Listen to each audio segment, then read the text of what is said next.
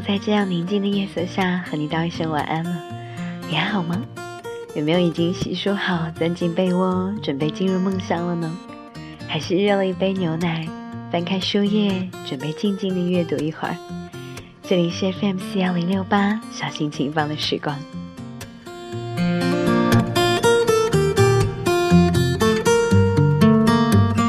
其实我本来打算要。呃，静养一周，因为季节变换的太快，所以一不小心就得了重感冒，喉咙哑到不行。因为鼻塞，所以你可能听上去鼻音会很重。但是呢，我不想扫了大家的兴致，所以请不要介意我沙哑的嗓音和浓重的鼻音。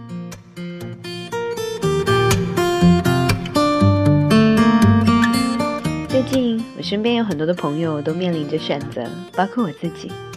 比如，到底是在家乡待着，老老实实的考教师资格证当老师，还是来大城市里面找一份自己喜欢的工作打拼一下？到底是选择突破自己，重新去一个新的行业，还是留在原来的公司，却能够带给自己满满的安全感？是努力一下搬出来住，取得独立自主的权利，还是待在家里面过无忧无虑的生活？那句话说的一点都不假，痛苦来自于选择。我刚刚说到的，还都只是一些工作上和生活上的。很多人的痛苦，其实更多来自于感情上、精神上。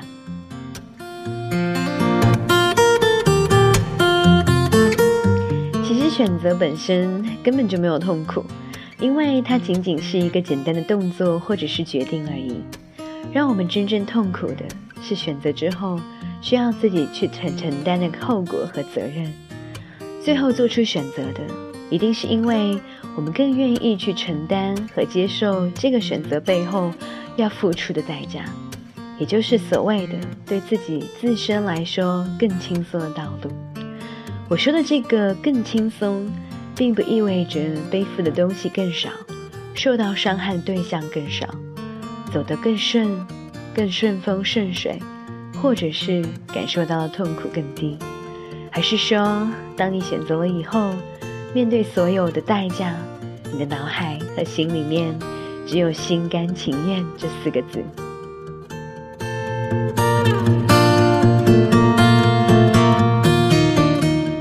十五期小心轻放的时光，我们在聊选择这件事。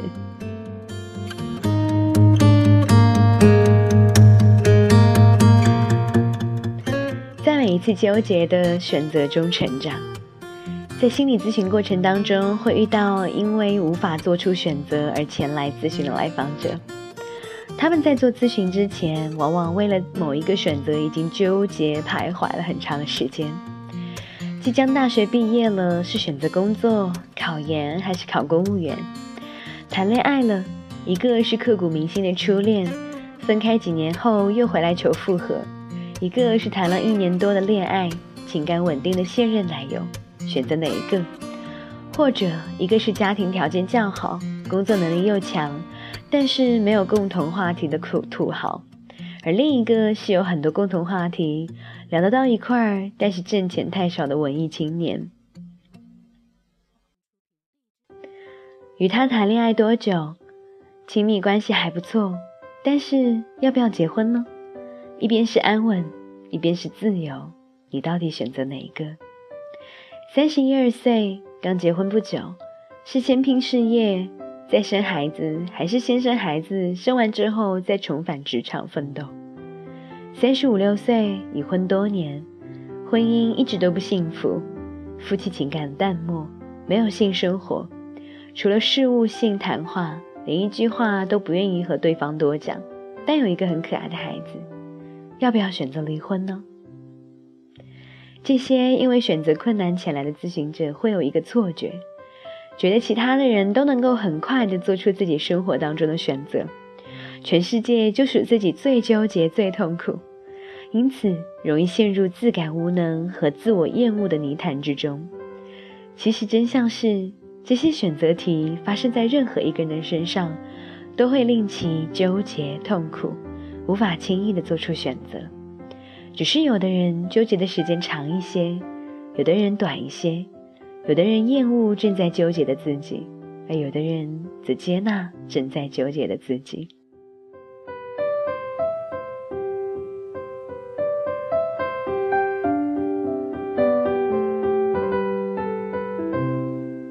过，生活当中很多事情要做选择的时候，没有那么多的时间允许你纠结。比如高考后填报志愿就三天时间，需要你快速的做出选择；面试后拿到两个 offer，去哪家单位需要你一个星期后做出选择。已婚的三十岁女性意外怀孕，孩子是生还是不生，也要抓紧时间做出选择。选择。从来不是容易的事，而我们的人生又是一个不断选择的过程。人生选择多又难，是不是可以接受那个不怎么会做选择、纠结而拧巴的自己呢？然后愿意给自己时间去努力学习如何做出选择。那么，我们又是为什么无法做出这些选择呢？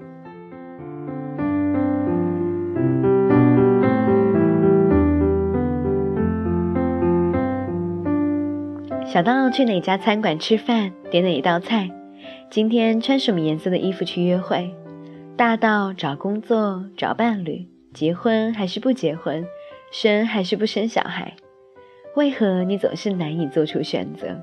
是什么阻碍了你？很多的人无法做出选择的原因是逃避选择。一个即将大学的毕业生给我写信说，又面临着选择，我最讨厌了。但又深知人生就是选择，可我总是选择逃避。一个婚姻面临瓦解的女性来访者曾经告诉我，婚姻实在是难以维持下去了。我知道我必须要做出选择，但是又很害怕，一直在逃避，拖了又拖。选择是痛苦的，逃避选择只能换来暂时的安慰感，但并不能够换来长期的幸福和安宁。并且最终还是要自食逃避选择的恶果。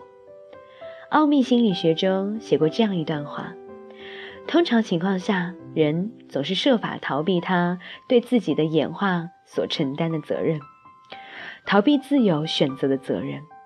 他对自由有一种巨大的恐惧。当你做奴奴隶的时候，你的生活责任从来不是你的，别人为此而负责。所以在某种程度上，受奴役也是一件非常舒服的事情，没有负担。就这一点而言，受奴役也是一种自由，一种免于有意识的选择的自由。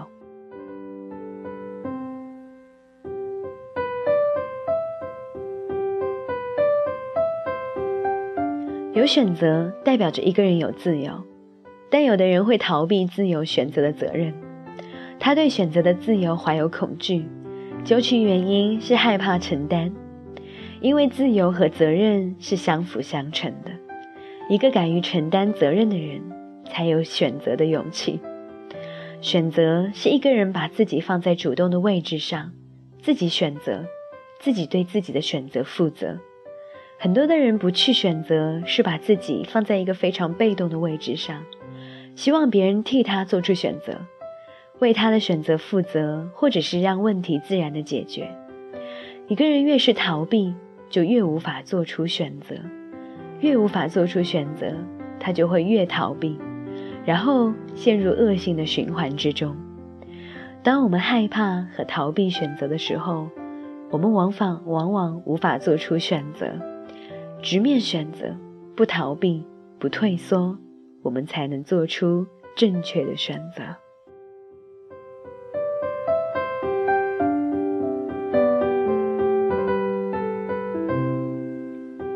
每当遇到因选择困难特别纠结和痛苦的来访者，我都会问他一个问题：从小到大，当你面对选择的时候是怎样处理的？他们的答案几乎是千篇一律。从小到大没有自己怎样做出过选择，几乎所有的选择都是父母做的。这是我们中国家庭教育的失败。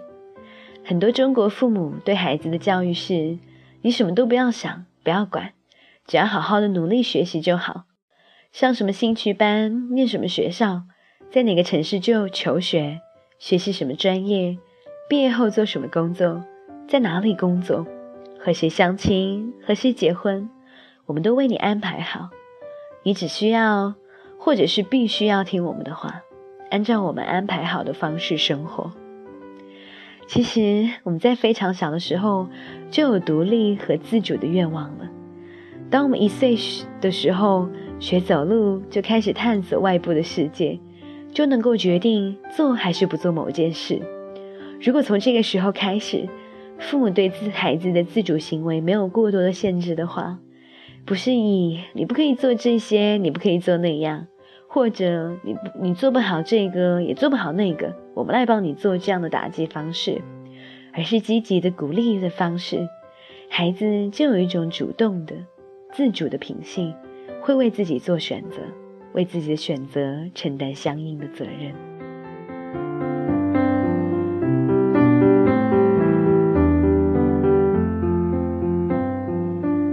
做选择是一种能力。这个能力能够通过一次次的锻炼、训练获得。从小被父母安排着长大的人，被剥夺了这样训练的机会，从而丧失了独立自主的选择的能力。面对选择的时候，他们往往不知道自己要什么，所以当后来需要他们自己做选择的时候，他们会感觉到万分的痛苦，根本就无法独立的思考，甚至愿意放弃自己选择的自由。放弃在自己生命中做主的权利。那些能够为自己做出选择的成年人，大多是因为从小就开始参与到自己人生选择的课题中。他们在幼儿园里和谁玩，每天上学前穿着怎样的衣服，留什么样的发型，要不要上课外的辅导班，看什么样的课外书，听什么样的音乐，大都可以自己选择。父母也会比较尊重他们的选择。没有太多的干涉和强加。我看到父母帮成年的孩子找工作，帮忙安排相亲对象，帮忙买房、结婚。婚后，父母为其做饭、洗衣服、带孩子这样的现象，在这个时代盛行。究其原因，就是父母和孩子的人格是不独立的，彼此依赖着共生。成年的孩子依赖父母的照顾。而父母则依赖于孩子接受这一照顾，从中获得心理的满足。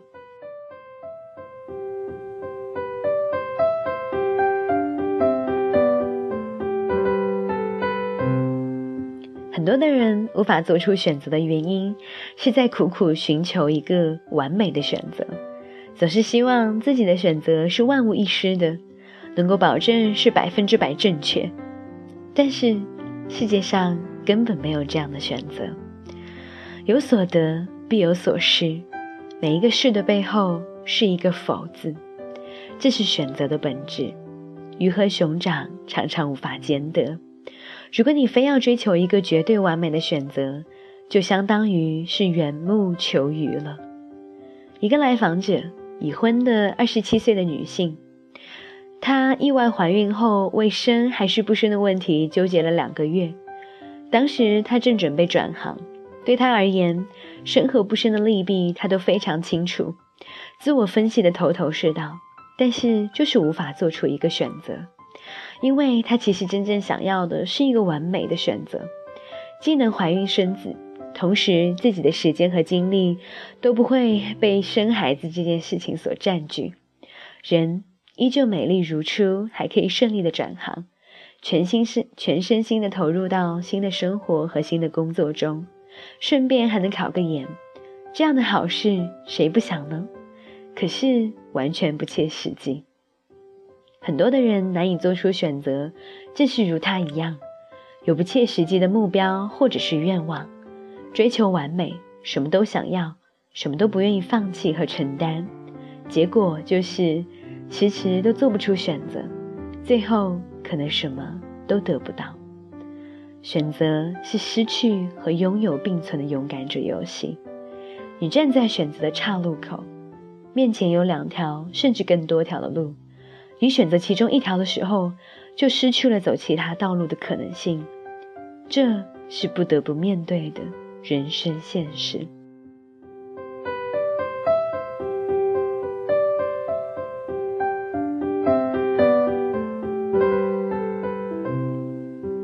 当我们选择了道路 A，放弃了道路 B、C 和 D 的时候，会担心和不安，因为我们不知道做了这个选择之后，生活会发生怎样的变化。我们会怀疑这个选择正确吗？如果当时选择了 B、C 或者是 D，会不会更好呢？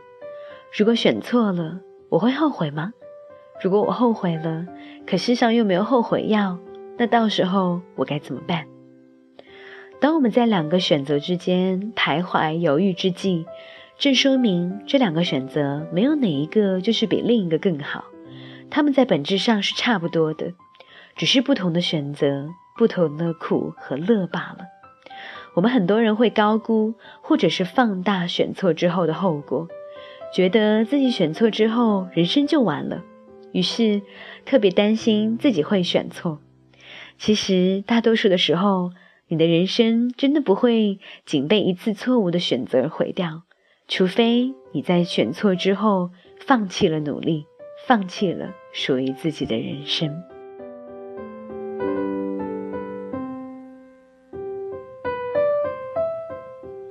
在一个北京工作了二十五，在一个呃有一个在北京工作的二十五岁的女性曾经写信给我说，家里的母亲近来身体不太好。他一直纠结着要不要回到母亲身边生活。老家是一个宜居的南方小镇，回去的话可以享受生活、照顾父母，但是却缺乏了北京的工作机会和文艺活动。这两个部分都是他非常喜欢的。是在一线城市继续奋斗，实现自己的梦想，还是再回到家乡小镇陪伴家人，享受慢节奏的生活呢？他纠结了很久。每次下好决心，下个月要离开北京，然后他就开始害怕。我为了父母放弃了自己喜欢的工作和生活，以后后悔怨恨父母怎么办？然后他改变了选择，继续留在北京生活。他也会恐惧，父母只有我一个孩子，他们老了，我不陪伴在他们身边，是不是不孝？以后我想起这件事，会不会心怀遗憾呢？于是他又改变了选择。他总是看到自己选择中负面的一面，他会动摇他做出的任何选择。我让他多看看自己做出选择之后他得到的部分，如果那个部分失去了，他会怎样的感受？两个选择当中各自都有得到的部分，失去哪一个他更痛苦？最后他做出了选择，选择继续留在大城市为自己的梦想奋斗。因为相比于背负不孝的痛苦，不为自己的梦想而活的痛苦，更让他难以承受。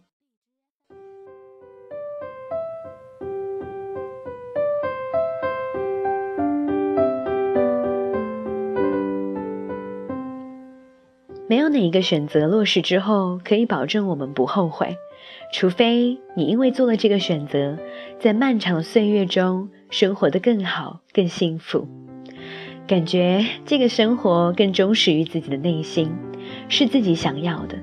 比如是分手还是继续，你选择了分手，后来你遇到了合适又有爱的真命天子，从此幸福的在一起，你会觉得自己当初的分手无比正确。可是如果你一直单身，常常想起前任对你的好，事业发展的又不顺利。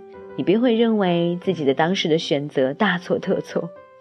如果你对自己想要的不是很清楚、很坚定，你怎么选都会觉得自己以为会以后会后悔。如果你做选择的时候，之后生活的不够好，也容易否定自己当初的选择。是否会后悔，常常取决于你后来生活如何。所以，为了让我们自己不后悔，做出选择之后。我们应当沿着自己选择，努力将生活过得更好。电影《非诚勿勿扰》当中有一句台词是这样讲的：“婚姻怎么选都是错的，长久的婚姻就是将错就错。”放到生活当中，很多选择也是如此，怎么选择可能都是错的，因为没有哪个选择是最好的选择。一旦我们做了选择，就要相信自己。是做了正确的选择，然后在此基础的之上，行动和努力，用用心去经营好自己的生活。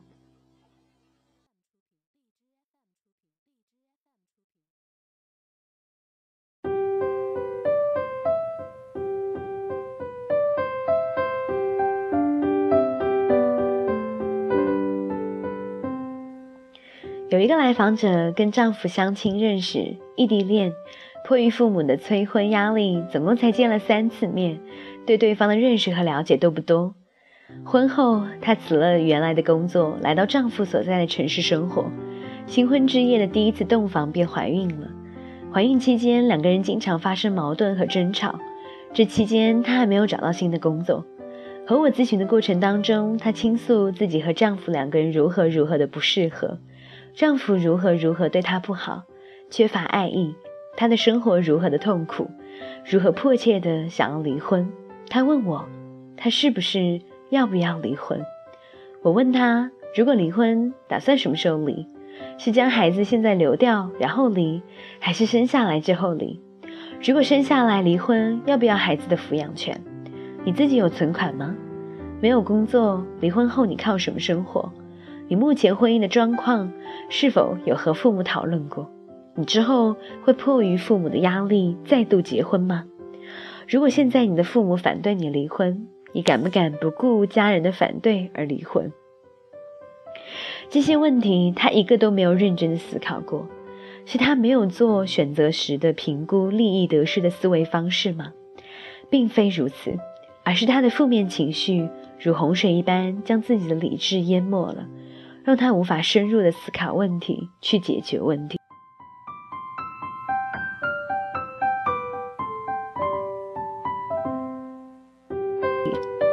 如果纠结仅仅是停留在表面，比如一个人一直在我要还是不要辞职上挣挣扎，而不是去思考我为什么想辞职，我辞职之后面临的困难和挑战是什么，我想要怎样的新工作。我获得工作的时候需要具备什么样的条件等等问题，那么他的纠结便是没有意义和浪费时间的。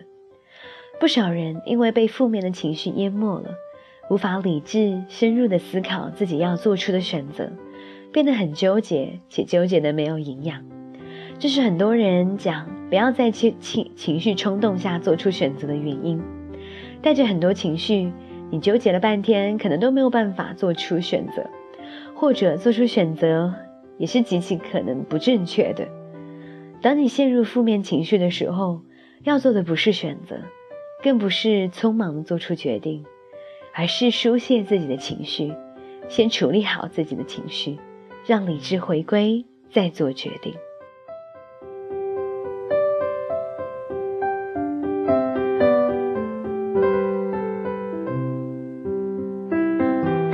每个人都是在选择的左右为难中突围前进的，每一个人也是在一次又一次的选择和纠结和拉扯中成长的。每一次的选择都是一个你成长的契机，也是确立你是谁，你要如何活出自己，你的价值观是什么，你生命中的轻重缓急、利益得失是怎样排序的过程。每一次的选择都是一个了解和确立自我的机会，你的命运和人生也正是由一次次的选择缓慢、慢慢的造就而成的。不去选择，就等于放弃了自我和仅有一次的人生。所以，请不要逃避，一直原地踏步的纠结，而是勇敢的面对，直面选择的痛苦，然后带领自己去往一个。更广阔的天地。